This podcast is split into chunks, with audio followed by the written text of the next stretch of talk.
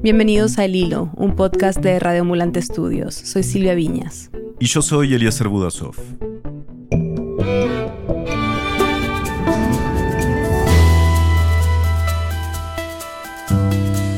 México, Argentina, Colombia, Uruguay y otros países de la región han lanzado aplicaciones y plataformas digitales que prometen ayudar a prevenir contagios del nuevo coronavirus.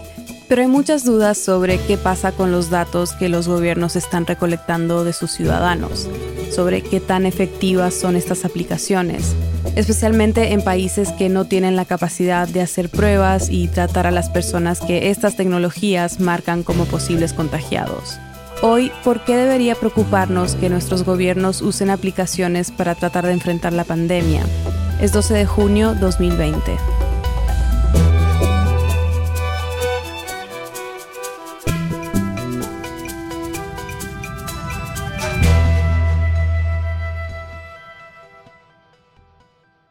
El gobierno surcoreano está utilizando una aplicación para frenar la expansión del coronavirus y ya está dando frutos. En uno de los países más avanzados en términos de innovación y tecnología, numerosos programadores diseñaron aplicaciones como Corona 100.000 o Corona Map, servicios que permiten, entre otras funciones, saber cuán cerca están los usuarios de los pacientes que portan el virus. Desde temprano en esta pandemia, Corea del Sur se ha visto como un caso de éxito, donde el uso de tecnología, combinado con su experiencia previa con otras epidemias, ha logrado que la curva de contagios se aplanara rápidamente. Veamos en específico su uso de apps, algo que se ha reportado mucho en los medios como un elemento fundamental para su éxito. Bueno, en primer lugar, existen dos apps en realidad. Esas apps en realidad no sirven para hacer un rastreo de contagios, como muchas veces la gente cree. Él es Andrés Sánchez Brown, corresponsal de EFE para la península de Corea desde el 2017. Y cuando dice que existen dos apps, se está refiriendo a aplicaciones oficiales del gobierno. Hay otras, como las que escuchamos hace un ratito, que han lanzado estudiantes universitarios, startups o desarrolladores usando datos públicos. Pero hoy vamos a concentrarnos en las oficiales. Una la gestiona el Ministerio de Salud y Bienestar y la otra el Ministerio del Interior y Seguridad.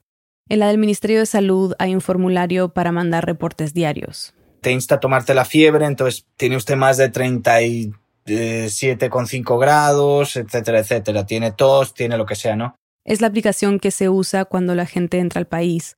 Hay que recordar que Corea del Sur, aunque ha puesto algunos límites para disminuir el flujo de personas, no ha cerrado sus fronteras. Si el cuestionario no se enviaba, entonces un funcionario del Ministerio de Salud llamaba por teléfono para consultar estos síntomas, ¿no? ¿Y el cuestionario solo pregunta por eso la temperatura o qué otros datos te pide? Temperatura y básicamente síntomas. Es una app muy sencilla, como puedes ver, no es en realidad em, nada muy sofisticado. Ok, y la otra, la que gestiona el Ministerio del Interior y Seguridad, va un paso más allá. También tiene un cuestionario sobre síntomas, pero además usa GPS para controlar que las personas que entran al país o han estado en contacto directo con casos positivos cumplan las cuarentenas estaba conectado con un funcionario del Ministerio del Interior y, por ejemplo, alertaba si la persona que debía permanecer en aislamiento abandonaba su hogar o no. ¿Qué pasa? Que también mucha gente descubrió que era tan fácil como dejar el teléfono en la casa y ir a pasear a un parque, ¿no? Cuando el gobierno se dio cuenta que la gente estaba haciendo esto, empezaron a implementar unas pulseras para los infractores. Esas serían las, las dos apps que existen acá. Entonces, ¿cómo rastrean los casos en Corea? Bueno, Andrés me explicó que su metodología tiene origen en la epidemia que sufrió el país en el 2015 de MERS, síndrome respiratorio de Oriente Medio. La respuesta de las autoridades fue muy criticada, las autoridades no mm, difundieron mucha información para no generar pánico y bueno, resultó en una falta de comunicación entre hospitales, personal de rastreo epidemiológico, etcétera, de manera que las autoridades tomaron nota muy bien y legislaron al respecto. Ya existía una ley para control y prevención de enfermedades infecciosas, pero después de MERS se cambió para permitir que el Estado pueda recopilar información personal de personas infectadas o potenciales casos sin pedir autorización. Fue un cambio importante. Entonces, en esta pandemia, así funciona el rastreo de contactos o contact tracing en Corea a grandes rasgos. Cuando el Estado detecta un caso positivo, además de entrevistar a la persona para recopilar información sobre dónde estuvo, con quién, con quién vive, etc., Esa información se completa además utilizando eh, básicamente tres tipos de información de datos. Una es em, el pago con tarjetas de crédito o de débito. Andrés me explicó que en Corea del Sur prácticamente no se usa el efectivo, entonces como en todos lados, cuando usas tu tarjeta vas dejando un rastro de tus movimientos. El otro, incluso más efectivo, es los datos GPS del teléfono. Con eso uno va dejando también un rastro geográfico de por dónde se ha ido moviendo. Y luego está el tercer tipo de información, cámaras de circuito cerrado o CCTV en inglés. ¿Para qué sirven esas imágenes del CCTV? Para saber si la persona llevaba máscara, mascarilla o no, cubrebocas, ¿no? Lo cual obviamente da una idea del peligro que ha podido provocar que alguien visite, pues por ejemplo, un establecimiento cerrado sin usar el tapabocas o la mascarilla. Y vale la pena reiterar, toda esta información se recoge sin que ninguna entidad del gobierno tenga que pedirte permiso. Las autoridades comparten la información para que la gente sepa si pudo estar en contacto con alguien contagiado. Esa información incluye el origen y los rastros de infección y la edad, sexo y barrio del infectado. Esos datos, por ley, se destruyen cuando pierden su utilidad epidemiológica. Andrés me mostró las alertas que llegan a su celular, que si abres te llevan a la página web de cada municipio donde te dan toda esa información usando Big Data, compilan todos los números de teléfono que coincidieron en el tiempo y en el espacio con esa persona infectada. Entonces, cada vez que vas a una zona diferente, te empiezan a llegar notificaciones de casos de ahí. El día que hablamos, ya a las 5 de la tarde de Andrés, le habían llegado tres, uno del distrito donde vive su novia y dos del distrito donde trabaja él. Todo esto puede sonar un poco perturbador, pero bueno, en este caso eh, creo que la gente aceptó un poco el problema que planteó el MERS y dijo, bueno, eh, si hay que darle nuestros datos al Estado con tal de, de, salvar vidas y de evitar una crisis que además económicamente nos va a dañar, pues bueno, se tomó esa decisión y creo que ha sido la acertada. Hay que notar que las aplicaciones y todo este sistema de rastreo de contagios en Corea va acompañado por campañas masivas de testeo y capacidad para tratar a los infectados. Pero, ¿qué pasa en nuestra región, donde no tenemos la misma experiencia con brotes o epidemias, ni los mismos niveles de conectividad, ni la misma capacidad de testeo y tratamiento? Como mencionamos al principio, ya hay muchas aplicaciones en diferentes países de Latinoamérica, pero hay un país donde han estado causando bastante discusión y preocupación. El gobierno nacional presentó ayer la aplicación que permitirá conocer la evolución del coronavirus en el país. Coronap Colombia. Con Coronap Colombia, juntos actuamos frente al coronavirus. Descárgala. Con tu autodiagnóstico y el de tu familia, es posible localizar focos de contagio y mantenerte informado. Sigue los pasos. Coronap apareció en marzo, desde el momento en el que, digamos, había una mayor conciencia de que se venía lo que se nos venía. Ella es Carolina Botero, es la directora de la Fundación Carisma, una organización civil que promueve los derechos humanos en el mundo digital buscamos impactar políticas públicas donde está la tecnología, como pensar en, cómo poner en el centro a las personas y no a la tecnología. En Carisma han estado investigando Corona y otras aplicaciones y plataformas locales que hay en Cali, Medellín y Bogotá. Hay mucho que explorar sobre lo que están haciendo estas ciudades, pero hoy vamos a concentrarnos mayormente en la aplicación nacional, Coronap. Una de las cosas que pasa es que no tenemos bien claro qué es lo que es. Entonces yo te digo lo que nosotros hemos investigado qué es porque no hay ningún documento oficial que explique lo que es Coronap. Más allá de alguna mención aislada en otros documentos, la falta de transparencia en general sobre esta aplicación es algo que Carolina recalcó varias veces cuando hablamos y que veremos más adelante. Pero volvamos a marzo, cuando salió la aplicación. Hoy llegamos a la conclusión de que es fundamental que mañana a primera hora esté disponible la aplicación que tendremos tanto para los dispositivos con Android como los que utilizan iOS. Ese es el presidente colombiano Iván Duque el 7 de marzo. Está anunciando el lanzamiento de la app. En ese entonces se acababa de confirmar el primer caso de coronavirus en Colombia. El gobierno anunció que íbamos a tener una app y que afortunadamente para nosotros ya teníamos una app de salud en el país del gobierno, con lo cual tan solo iba a ser hacerle unos ajustes. Esa app que ya existía se llamaba Guardianes de la Salud. Se había lanzado en Brasil en el 2016 para los Juegos Olímpicos en Río de Janeiro y en el 2017 el gobierno de ese país se la donó a Colombia para la visita del Papa Francisco. Servía para reportar el estado de salud del usuario o de un familiar, daba información y teléfonos útiles y te ayudaba a encontrar farmacias o centros médicos cercanos. Entonces eso era básicamente Corona cuando se lanzó en marzo. El app era muy mala, no funcionaba bien, solo servía para Android, eh, se caía cada dos por tres, etc. Android es el sistema operativo para celulares de Google, pero una semana después se lanzó una versión para iOS, el sistema operativo del iPhone y el iPad.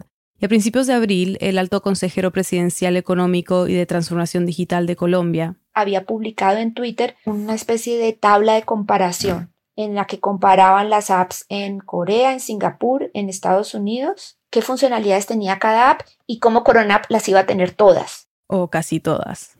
Cuéntame un poquito sobre cómo se promocionó el app al comienzo. ¿Qué decían?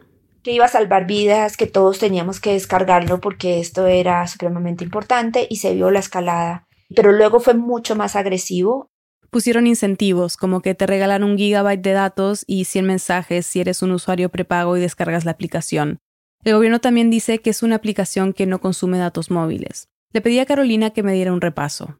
Cuando la descargas, te pide permiso para determinar tu ubicación, como muchas apps, pero también otros permisos. Según un reporte de la Fundación Carisma de mediados de abril, dependiendo de la versión, Corona pedía hasta 19 permisos, la mayoría no explícitamente. Carolina me explicó que eso se ha ido moderando, pero también durante el registro pide tu nombre y número de cédula. Hay un formulario donde te piden datos de salud, donde te piden información sobre personal, sobre ti y sobre tu núcleo familiar con el que vives. Te pide contestar varias preguntas, como si tienes fiebre, tos o congestión nasal, si has estado en contacto con alguien con síntomas o si has viajado o eres trabajador de la salud. ¿Y saben qué hacen con los datos que te piden? El Instituto Nacional de Salud, que es el que tiene los datos, es lo que nos han insistido, que son los únicos que tienen los datos, reporta esos posibles pacientes con COVID a las secretarías locales y las secretarías son las que deben hacer el seguimiento. Los datos también van a las bases de datos del Instituto Nacional de Salud, donde se le hace seguimiento al contagio. Carolina me explicó que la app también incluye información y recomendaciones sobre el coronavirus, la expectativa cuando la descargas, das tus datos y pones tus síntomas es que alguien te va a contactar si ven que puede ser un posible infectado, pero en la práctica no siempre ha sido así. Poco a poco el app ha subido de, valoración, pero las, evaluaciones iniciales en las apps en las tiendas de aplicaciones eran malísimas, porque la gente se quejaba, yo he reportado, he dicho, nadie me llama, no me contactan. Se generaba una expectativa que aparentemente no siempre se cumplía. Y esto nosotros estuvimos investigando y tiene que ver con que el aplicativo tiene que estar conectado con el plan epidemiológico.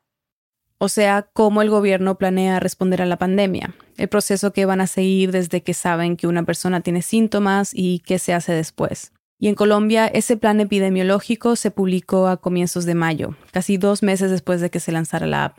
Y en ese documento, Coronap aparece casi al final, y tampoco es un eje central del plan. Si bien se puede descargar a nivel nacional, el uso que cada municipio le da a la aplicación depende de cada localidad. Eso genera una importante diferencia frente a la expectativa, porque es decir, es muy probable que en Bogotá, en Medellín, esa articulación se haga. Pero si yo vivo en un pequeño pueblo de Colombia donde no hay esa capacidad, pues no va a suceder. Hasta acá todo esto tiene que ver con el registro de datos personales y síntomas, pero Coronap tiene otras funciones. Una es la de pasaporte de movilidad, donde puedes declarar que no tienes síntomas y que estás cubierto por alguna excepción para poder salir. La app genera un código QR que las autoridades pueden consultar. Y si en ese código sale que no tienes autorización para estar afuera, te pueden multar por poco menos de 260 dólares. Pero hay más. Coronap también hace un rastreo digital de contactos con gente contagiada o potencialmente contagiada. Es decir, la aplicación detecta los lugares donde has estado y con quién y le reporta esa información al Instituto Nacional de Salud. La idea, claro, es usar esta información para tomar medidas de prevención. Sin embargo, esta es una de las funciones que más polémica ha generado. Y esto es muy importante.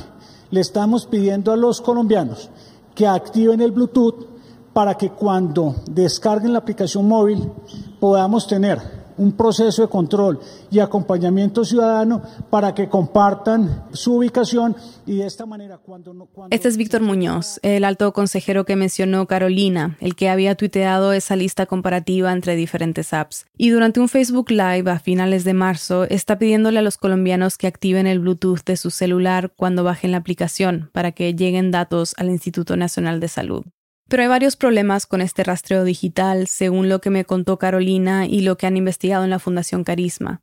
Primero, que el Bluetooth en realidad no es muy confiable. El Bluetooth busca identificar los aparatos que estuvieron cerca para después poder desbaratar esa cadena y decir, estas son las personas que pudieron estar en contacto contigo, que pudieron contagiarse. Y como vimos en el caso de Corea, uno no siempre está con el celular encima. Si saliste a recoger un pedido a la esquina sin tu celular, estuviste en contacto con personas que el Bluetooth seguramente no detectó. Además, el Bluetooth traspasa las paredes. Entonces es probable que mi vecino tenga síntomas de COVID o sea dado positivo, pero nunca haya estado en contacto conmigo, porque siempre ha habido una pared entre nosotros dos entonces puede dar falsos positivos o negativos. Pero la app también usa el GPS del teléfono para saber tu ubicación. Según los términos y condiciones, esa información se usa para identificar o hacer seguimiento de personas posiblemente infectadas o de cadenas de contagio. Además dice que no recopila esta información al menos que lo decida el usuario, o sea, que le dé permiso.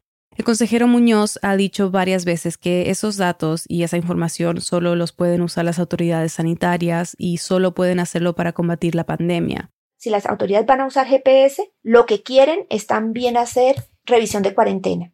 Y lo que se sabe en el mundo, en países democráticos, es que los datos de salud no deben ser mezclados con los datos de policía. El que debe controlar los datos de salud es el sistema de salud. Y por eso se dice también que esta tecnología puede pasar de ser una tecnología de vigilancia de la enfermedad y convertirse en una tecnología de vigilancia de las personas, en donde la forma para tratar de evitar el contagio es policiva. Es cercar el barrio y decir aquí no salen porque ustedes están todos contagiados. Ustedes y no me salgan a contagiar al resto y se convierte en una estrategia que es otra, que es súper peligrosa. Para Carolina, la falta de transparencia es un problema central. Uno lo que esperaría es que el gobierno sea transparente y publique. Esta aplicación hace esto, con estos datos vamos a hacer esto. Es más, hemos contactado a tantas personas. Según datos del Ministerio de Tecnologías de la Información y las Comunicaciones, la aplicación tiene más de 9 millones de descargas. De esas, unos 5 millones son usuarios activos. Hay que ver cuántos la seguirán usando en los próximos meses. Y esta nueva se lanzó tan rápido que no hay claridad sobre qué tan efectiva ha sido para contener el contagio pareciera que la app está en prueba. La gente está haciendo uso de una cosa que está en ensayo y no sabe que está en ensayo. Me parece que el país está subestimando el nivel de madurez de las personas en el uso de tecnología de determinadas personas. Decir, han salido a decir que por qué si tú le das tus datos a Google y a Facebook, ¿por qué no dárselos al gobierno cuando hay aquí detrás de esto sí hay buenas intenciones, en cambio en el otro es un negocio? Y yo creo que esa es una cosa muy facilista que se les va a devolver, porque al mismo tiempo me parece que no es lo mismo hablarle a la ciudadanía de hace cinco años que no tenía ni idea cuáles eran los datos que entregaba y el nivel de exposición que había con los datos a la de hoy. Una ciudadanía que sabe que Google y Facebook tienen un montón de datos suyos, que recuerda el escándalo de Cambridge Analytica. La semana pasada, por ejemplo, pasó esto en Bogotá el registro de los habitantes de Bogotá en una aplicación que fue creada como medio de control para toda la lucha contra el COVID-19 generó una gran polémica. Pedía información sensible de los ciudadanos, sobre todo sus direcciones, lugares y horas de trayecto. Pero adicionalmente, cuando usted bajaba la aplicación a su celular, le pedía acceso a sus fotografías e incluso a sus contactos. El tema fue duramente criticado. Al punto que obligó a la alcaldía a cambiar esa decisión. Lo que quiere decir que a partir de este momento esto ya no será obligatorio. Para Carolina, además del problema de transparencia, Coronap y otras aplicaciones locales como la de Bogotá ni siquiera toma en cuenta que solo poco más de la mitad de la población cuenta con telefonía móvil, es decir, que tiene la habilidad de usar aplicaciones. Tenemos un gobierno que no nos ha contado la historia, que no nos explica ni para qué, ni cómo, ni por qué, ni cómo evita la discriminación, porque a mí al final me termina sonando a que estamos creando como canales especiales para los que tienen tecnología. Y yo me sigo preguntando, ¿y eso mismo para los que no tienen tecnología? ¿Cómo funciona? Carolina menciona que en otros países aplicaciones similares para esta pandemia han pasado por el Parlamento, por fases piloto, se han hecho auditorías, informes para dar recomendaciones sobre cómo mejorarlas. Aquí la lanzamos y no ha habido una sola instancia del gobierno donde diga, este es el documento, escuchamos recomendaciones, esta es la auditoría que hicieron de seguridad digital, estamos fuertes porque tenemos esto. No, el gobierno dice que ha hecho un análisis de seguridad digital, pero no ha compartido el resultado. Carisma hizo uno independiente y encontraron vulnerabilidades preocupantes en Corona App y otras aplicaciones y plataformas que se están usando en Colombia. Tienen que dar información sobre esto, cómo ha funcionado, las cifras y los datos, para que podamos medir y abrir la discusión al debate público. Sin eso, yo es que creo que de pronto ni siquiera la próxima pandemia lo vamos a lograr porque mucha de esta tecnología, si no estás en un estado autoritario, depende en gran medida de la confianza de la gente. Y aquí no se está construyendo. Horas antes de cerrar este episodio, el Instituto Nacional de Salud publicó un video en el que aseguran que la principal utilidad de Coronap es identificar dónde se están generando nuevos casos de coronavirus en su cuenta de Twitter aseguraron también que los datos de los usuarios serán eliminados una vez que termine la pandemia y que la aplicación, cito, no utiliza herramientas de rastreo a través de Bluetooth u otros dispositivos. Sin embargo, la versión disponible en el momento que salieron estas comunicaciones sí pide al usuario que encienda su Bluetooth. Ya volvemos. ¿Conoces a alguien que podría disfrutar de este podcast pero aún está aprendiendo español? Recomiéndale Lupa. Lupa es una app que usa los episodios del podcast Radio Ambulante para ayudar a estudiantes de nivel intermedio a alcanzar la fluidez. En Lupa puedes ajustar la velocidad del audio mientras lees la transcripción y guardar nuevas palabras en tu propia lista de vocabulario, y si tienes que apoyarte en la traducción al inglés, también está disponible. Con Lupa aprendes español mientras escuchas historias reales de toda América Latina. Visita lupa.app para saber más. lupa.app Estamos de vuelta en el hilo. Antes de la pausa escuchamos sobre el caso de Colombia, donde el gobierno lanzó una aplicación para el seguimiento de casos de coronavirus, incluso meses antes de tener un plan epidemiológico, y cómo la falta de transparencia y el uso de datos personales han alarmado a ciudadanos y organizaciones. Entonces, para entender mejor cuáles son los riesgos de que nuestra información privada se registre y sistematice sin que sepamos cómo se va a usar, hablamos con ella. Soy Marta Peirano, soy periodista y me dedico a escribir sobre tecnología desde hace más de 20 años. Marta es una escritora y periodista española que publica en distintos medios y se ha especializado en temas como seguridad, privacidad y derechos digitales. Su último libro, El enemigo conoce el sistema, investiga la forma en que grandes empresas tecnológicas manipulan y usan los datos personales de sus usuarios. Bueno, primero tengo que decir que nuestros teléfonos ya son dispositivos de seguimiento. Es decir, que la capacidad de registrar todos nuestros movimientos y muchos detalles acerca de nuestro contexto, quién está a nuestro alrededor, a qué velocidad vamos, con quién estamos, etcétera, todo eso ya existía. Se refiere a tecnologías como el GPS o el Bluetooth. Seguramente varias aplicaciones que estás usando en este momento ya utilizan tus datos, incluyendo tus redes sociales, por supuesto, o quizás alguna aplicación de salud aplicaciones que te ayudan a monitorizar tu ejercicio, tus pasos, cuántas calorías consumes, para monitorizar tu ciclo menstrual, ¿no? Porque te quieres quedar embarazada, yo qué sé. Y todo eso existía antes de la pandemia.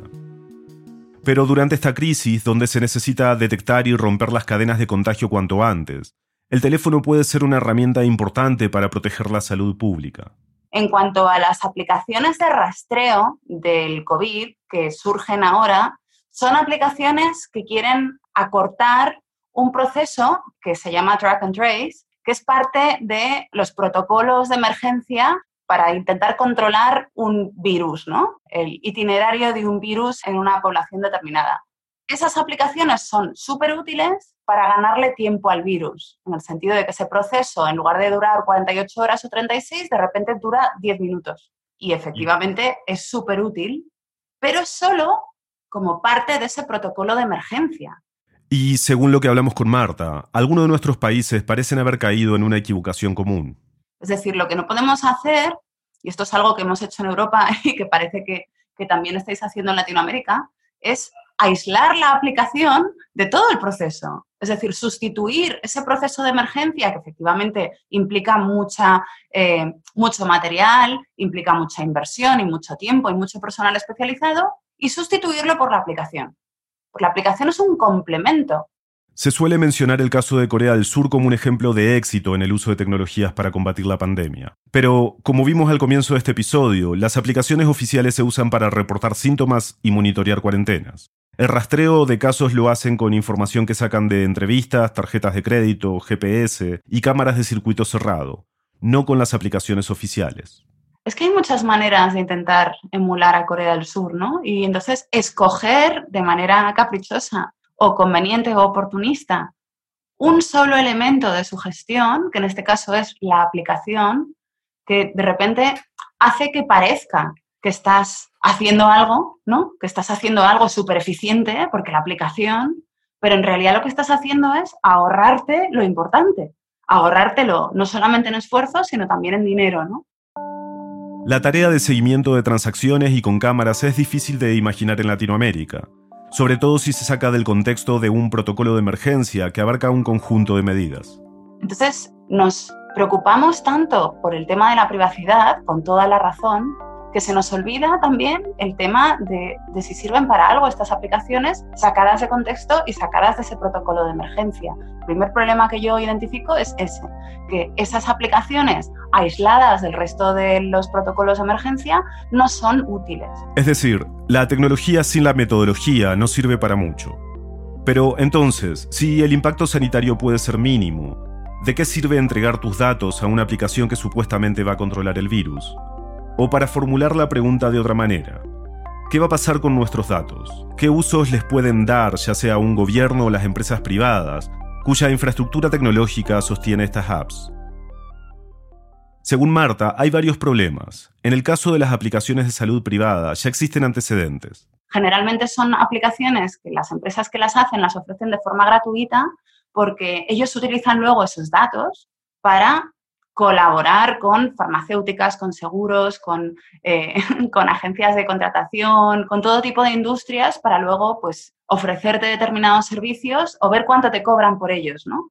Y esto, la mayoría de las veces, se hace sin que el usuario tenga conocimiento de cómo se están utilizando sus datos por ejemplo, alguien que está medicándose para una depresión o que está intentando salir de una depresión con ayuda de una aplicación de meditación o una cosa así, que le pregunta todo el rato cómo está y cómo se siente y qué ha tomado, ¿no? A lo mejor es, es un dato valioso para una agencia de contratación, estas grandes multinacionales que son las de recursos humanos que deciden a quién se contrata y quién no para un puesto, ¿no? Entre muchos otros valores. Y ahora veamos el caso del Estado. En la primera parte del episodio hablamos de Corona App, la aplicación oficial del gobierno colombiano para combatir la COVID-19, que pedía todo tipo de permisos y accesos en tu celular sin ser transparente sobre para qué y cómo usarían tus datos. Esa falta de transparencia es bastante común cuando hablamos de apps privadas o redes sociales que ya utilizamos, pero no es lo mismo entregar tus datos a una empresa privada que dárselos al gobierno. La diferencia es que el gobierno tiene acceso a otros datos a los que no puede acceder nadie. Y además el gobierno tiene un poder sobre tu futuro que no tienen las empresas. Tú puedes dejar de ser usuario o de comprar productos de una empresa, pero no puedes dejar de ser administrado por tu propio gobierno. Entonces, la combinación de ambas cosas, es decir, esas grandes bases de datos de esas empresas y el poder del gobierno y su capacidad de acceso a otras bases de datos, eh, es una muy mala combinación. Y si tomamos en cuenta lo que dicen los científicos, el coronavirus va a ser parte de nuestras vidas por un buen rato. Entonces, la transparencia sobre cómo se van a manejar nuestros datos se vuelve fundamental. Es decir, tiene que estar justificado no solo que se dé, sino que vaya a funcionar. y segundo, tiene que estar sujeto a unas restricciones muy grandes. Tenemos que saber cuándo se acaba, tenemos que saber cómo se aplica, tenemos que saber ¿Qué institución y con qué recursos se va a ocupar de vigilar que eso se acaba y que se deja de aplicar y que esos datos están protegidos de la manera apropiada? Es decir, no solamente basta con decir se va a acabar cuando se acabe el virus. Ojo que este virus igual no se acaba nunca. Importante problema. Le pregunté a Marta sobre un argumento bastante común que se usa cuando uno tiene resistencia a entregar el acceso a sus datos personales. Si no tienes nada que esconder, ¿por qué no le darías tus datos al gobierno? Pero la privacidad, dice Marta, no solo tiene que ver con hacer algo ilegal, sino que es parte de la vida democrática. Todos tenemos cosas que esconder, no solamente del gobierno, sino de nuestros maridos, de nuestros vecinos, de nuestros propios hijos.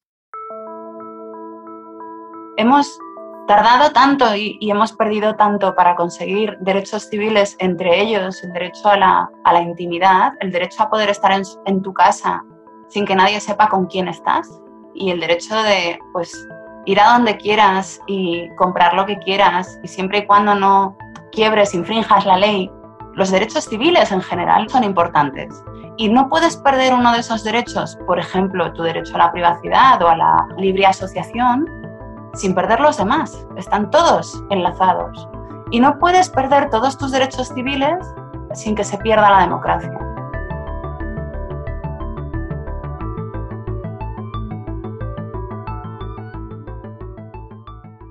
Marta, muchísimas gracias por hablar con nosotros. Por favor, un placer. Muchas gracias por invitarme.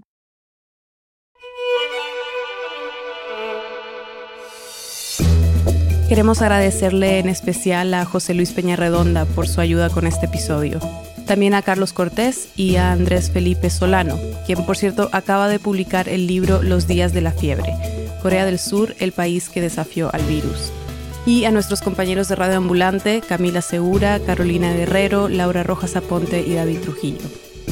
En el hilo somos Daniel Alarcón, Álvaro Céspedes, Andrea López Cruzado, Elías González, Inés Renique, Laura Rojas Aponte, Jorge Caraballo, Miranda Mazariegos y Carolina Guerrero. Nuestro tema musical lo compuso Pauchi Sasaki. Gracias a nuestros compañeros de Radio Ambulante por todo su apoyo y colaboración para sacar adelante este podcast. El Hilo es una producción de Radio Ambulante Estudios.